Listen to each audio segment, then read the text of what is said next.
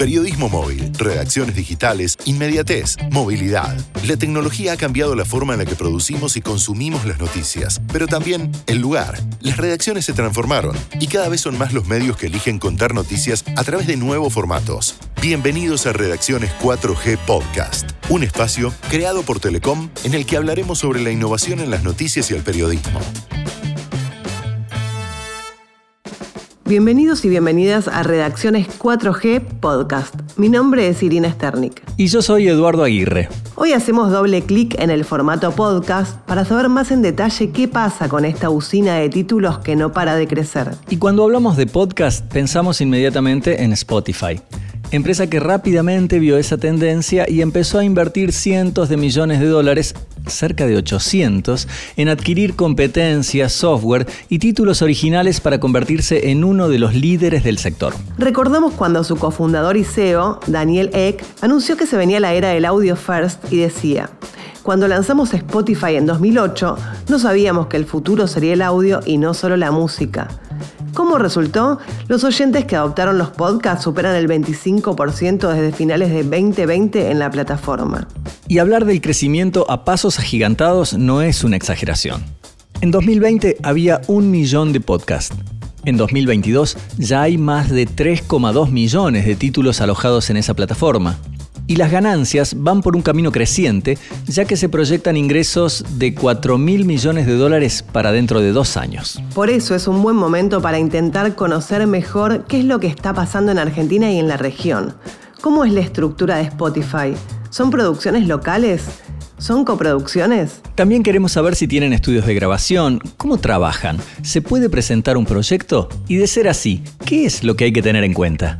Para esto, entrevistamos a Nacho Gil, líder de desarrollo de contenidos en Spotify Studios. Súper, gracias Irina Edu, ¿cómo están? En primer lugar, muchas gracias por participar. Nacho, contanos eh, en qué consiste tu trabajo y cómo es que llegaste a este cargo, que supongo que es bastante innovador en Spotify. Yo estoy en este puesto en Spotify hace dos años.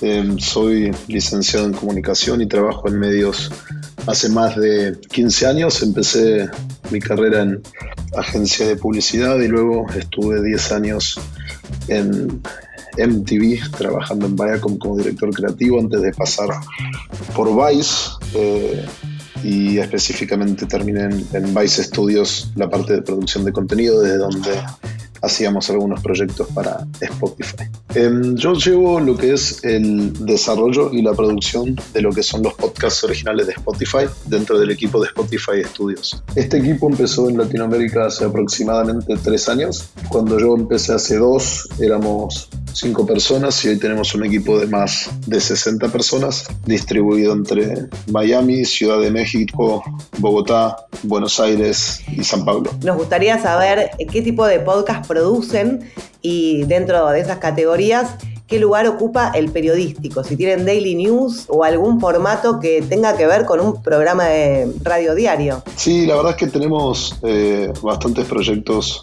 como por ese camino. Tenemos una franquicia, empezó en Brasil llamándose Café da Mañá y tiene diferentes nombres en diferentes países, pero nosotros lo llamamos Los Cafés. Es un proyecto que hacemos en, en la versión de Brasil con Folia de San Paulo, lo hacemos en México con Reforma, lo tenemos en Colombia con El Tiempo y lo estamos haciendo en Chile con La Tercera.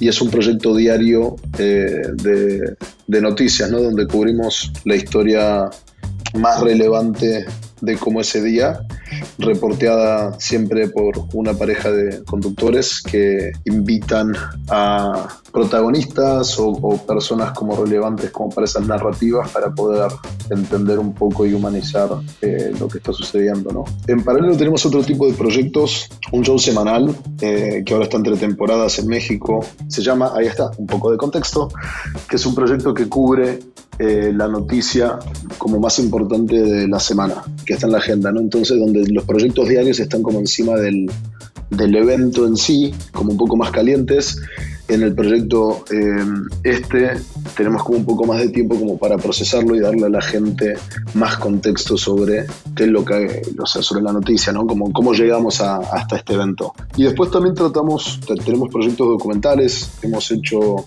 relevante para la Argentina un proyecto que se llama Los últimos días de Maradona, que es una investigación sobre justamente ¿no? cómo fue el, el tratamiento y los últimos días previos a, a la muerte de Diego, ¿no? que lo narra para la versión de Argentina Matías Martín y que lo narra eh, Valdano en la versión para España. Lo hemos hecho con Thierry Henry para Francia y para Inglaterra y tiene versiones también en italiano y en alemán. Entonces nosotros vemos un poco como esos tres como layers, ¿no? Tenemos el diario como para estar encima de, de las noticias más calientes, tenemos como proyectos un poco más de opinión, como un poco de contexto que son semanales y después tenemos como el documental que es todavía más adelante de el evento donde nos permite como realmente hacer una investigación en profundidad y, contar como una historia con, con, una dimensión un poco más profunda.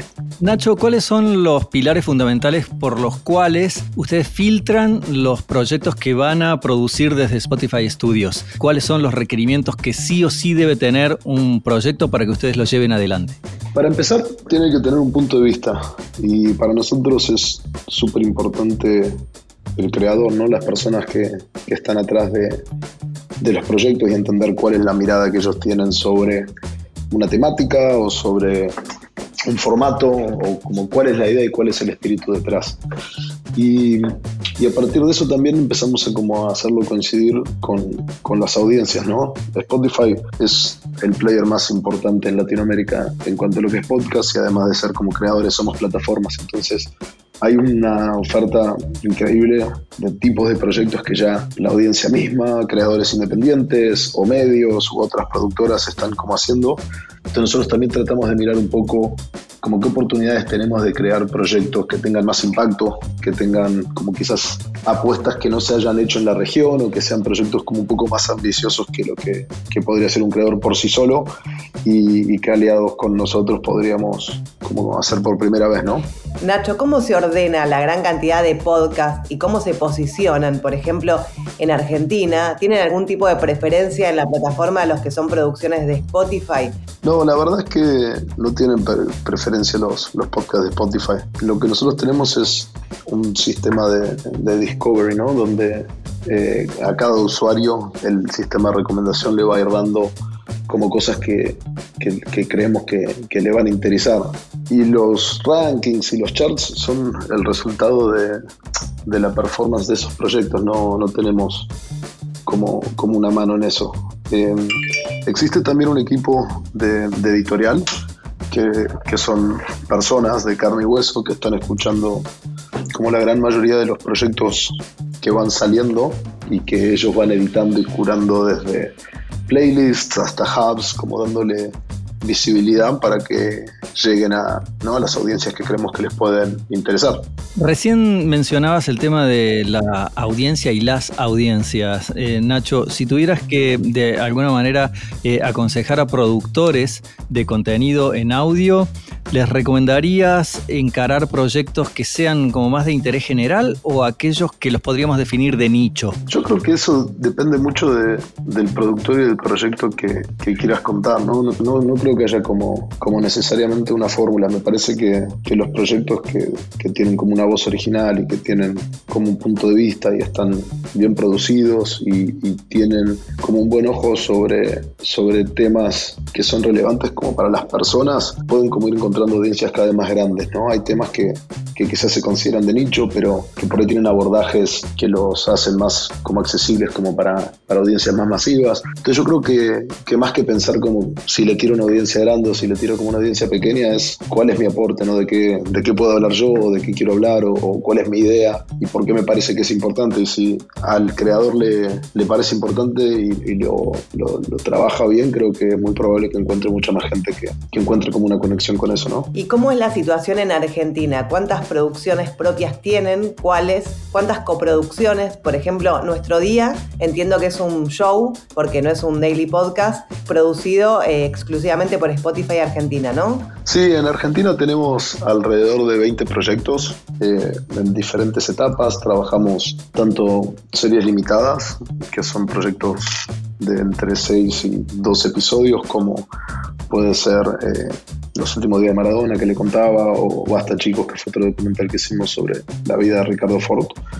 Y después tenemos proyectos como La Cruda, con Miguel Granados, que acaba de terminar su, su primera temporada, que es un show semanal. Tenemos Nuestro Día, que lo hacemos con Posta, que es una productora de, de podcast de, Buenos Aires donde quisimos experimentar un poco con el formato y con las posibilidades creativas que, que, da la plataforma, ¿no? Entonces, ese show es un podcast diario, pero entiendo que se vea más como un show porque también lo distribuimos mediante una playlist donde incluimos música. Y Spotify tiene hace no mucho una nueva como herramienta que se llama Música y Charla, que permite crear como contenidos de audio híbridos, donde vos podés como ir metiendo un bloque de contenido, eh, de charla, o sea, hablado, podcast, y seguido podés como escoger cualquier tema que esté disponible en la plataforma. Y eso ha como abierto un montón de posibilidades a, diferentes tipos de, programas. En el nuestro quizás se asemeja un poco más a lo que es una experiencia radial, pero hay gente que lo ha usado para hacer desde documentales de bandas específicos o, o, de artistas hasta eh, shows como semanales sobre diferentes géneros musicales, ¿no? Bien, con respecto a los distintos tipos de, de podcast que ustedes ofrecen, ¿cuáles son los que mejor receptividad han encontrado de parte de la audiencia? Totalmente. Depende un poco del mercado, o sea, para empezar lo que nos, hemos dado cuenta es que, que, Latinoamérica es un mercado, además de estar compuesto de diferentes países, con diferentes culturas, sí tiene como algunos eh, rasgos como, como similares, ¿no? Entonces nos sorprendió mucho encontrar en, en ficciones como Caso 63, que es un proyecto originario de Chile, Chile, protagonizado por actores de Chile, como una audiencia gigante en México, ¿no? Y, y eso estuvo súper interesante ver cómo la, la, la, narrativa ficcionada en audio eh, viaja. Eh, en mercados como, como Brasil o en Argentina hemos encontrado también que shows como La Cruda o Mano a Mano, que es un podcast conducido por un rapero que se llama Mano Brown, de entrevistas, también han como, como encontrado como una audiencia como interesante en, esos mercados y, mucho tiene que ver de nuevo por, por esto que trataba de, de, contarles antes de, de, cómo encontrar su voz, ¿no? Donde tanto Miguel como Mano Brown, que son como quizás eh, personajes más conocidos de la cultura, no habían tenido eh, hasta ahora proyectos que muestren como intereses más personales, ¿no? Entonces esta, esta mirada de, del costado más como menos conocido, más inesperado de, personas que conoces es algo que también ha funcionado como súper bien y, y, noticias y periodismo y eh, bienestar que en pandemia como ha crecido mucho, ¿no? Son como géneros que, que sí vemos que funcionan en, en, en todos los mercados. ¿Desde qué cantidad de reproducciones se dice que un podcast es exitoso? Por ejemplo, el otro día estábamos charlando con Jorge Carrión, que tiene su podcast Solaris y que dice que ya tiene medio millón de descargas. Es en otra plataforma, por eso te la comento. Pero ¿cuál es la medida que tenemos que tomar para saber que le está yendo bien? Nosotros no compartimos eh, números de, escuchas ni de reproducciones, así que no, no, puedo comentar sobre eso. Pero me parece que la medida del éxito de, del proyecto tiene mucho que ver con, con quién lo produzca y, qué se está buscando, ¿no? Porque no es lo mismo un creador independiente que un medio, que, una plataforma. ¿Cómo lo medimos y cuál va a ser el éxito para nosotros? quizás no sea lo mismo como para, para, una persona que por ahí tiene un proyecto, no sé, de multimedia o un periódico o un canal de tele, donde funciona más como un complemento. Así que creo que eso se tiene que mirar un poco desde, desde como el punto de vista de, de, del creador, ¿no? Esto ya como a modo de consejo para quien está comenzando con un proyecto de este tipo, ¿cuál es el secreto para que tenga continuidad en el tiempo? O las claves, mejor. Me parece que hay una, una primera parte que es como tener como súper claro eh, el proyecto, ¿no? Que es qué quieres contar, qué vas a decir, por qué estás ¿no? como amplificando tu voz y, y por qué va a tener como valor en, en los otros. Y, y creo que justamente un secreto para que un podcast con que perdure a través del tiempo es perdurar a través del tiempo, ¿no? Me parece que casi todos los proyectos tienen como una curva de, aprendizaje donde es súper importante también estar como cerca de la audiencia, ¿no? Que es una gran ventaja de, este formato, el, grado de intimidad que, te permite tener con, los conductores o con los locutores. Y creo que poder ir como escuchando esa comunidad y armando relaciones y como ajustando un poco el contenido a los intereses es clave, ¿no? Al mismo tiempo, tomarse el trabajo de, de preproducir, de investigar, de guionar o de hacer research sobre los invitados que vayas a tener. Creo que como el respeto también hacia, hacia como el formato termina dando la calidad de, contenido que hace que, la gente quiera volver y nada, y seguir como invirtiendo su tiempo para, para escucharte. Me gustaría preguntarte eh, sobre Spotify Studios, que es un nombre, pero quería saber si en Argentina y en cada uno de los países es realmente un espacio, un estudio de radio. Y una pregunta difícil y es, ¿cuál es la diferencia entonces entre la radio y el podcast? Espectacular. Yo creo que la diferencia principal entre la radio y el podcast es el hecho de que el podcast es on demand, ¿no? donde la radio tiene una grilla de programación y los programas empiezan en, un cierto horario y el podcast está disponible para que las personas lo, lo, escuchen cuando tengan ganas. Y respecto a Spotify Studios, nosotros somos un estudio regional, nosotros no tenemos estudio de grabación físico en Argentina, tenemos estudio de grabación físico en Los Ángeles y la manera en la que producimos Latinoamérica por lo general es en partnership con eh, alguna productora local. Tenemos proyectos que son desarrollos internos y producciones internas donde armamos equipos de trabajo y buscamos eh, estudios o salimos a campo o, sea, la verdad que estamos haciendo tantos formatos diferentes dentro del audio que cada uno tiene como un modelo especial. Pero en Argentina hemos trabajado con, muchísimas casas que o cuentan con estudios o que buscamos estudios para los proyectos en específico. Y la flexibilidad que tiene también el proyecto eh, nos permite hacer que eh, hemos montado estudios en, las casas de, bastantes conductores de proyectos porque prefieren grabar desde ahí. ¿no? Vos sabés que una de las eh, patas importantes de nuestro podcast en particular es tratar de darle las claves de cómo presentar, cómo comenzar, cómo iniciar el camino a, partir de una buena idea. Y suponete que tengo una buena idea que podría llegar a ser un podcast y quiero interesar a Spotify Studios para coproducirlo con ustedes. ¿Qué grado de especificidad tiene que tener el proyecto que les presente?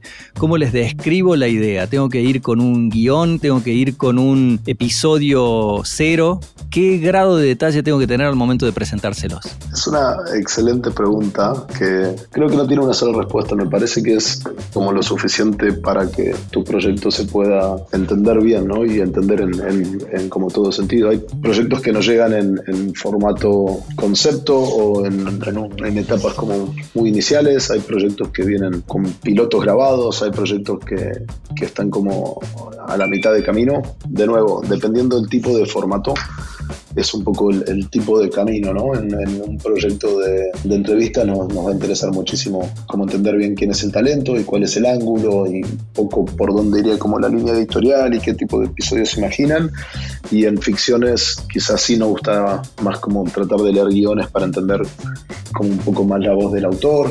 Hay proyectos que son como de formato, por ahí, también no es como interesante ver a nivel episodio cómo esto se, sostiene como a través del tiempo. Hay gente que es más visual y arma presentaciones, hay gente que es más eh, de, las palabras y nos manda más como guiones, biblias, proyectos, y hay personas que son más del audio y que directamente prefieren que escuchemos algo, así que diría que lo, lo, justo y necesario que refleje el espíritu y que nos haga darnos una idea de, de qué va a ser el show. Hay una cuenta en Twitter que se llama Memes de Podcast y uno de los más graciosos con el que me crucé es el que habla de la calidad de sonido porque justamente ese es el diferencial del podcast, que tiene calidad y un trabajo de producción más intenso que un programa tradicional. ¿Cuánto tiempo lleva elaborar para poder explicar que no es tan fácil ni tan simple hacer un podcast bueno? ¿Cuánto tiempo de producción, preproducción y postproducción lleva a hacer, por ejemplo, una serie de seis capítulos?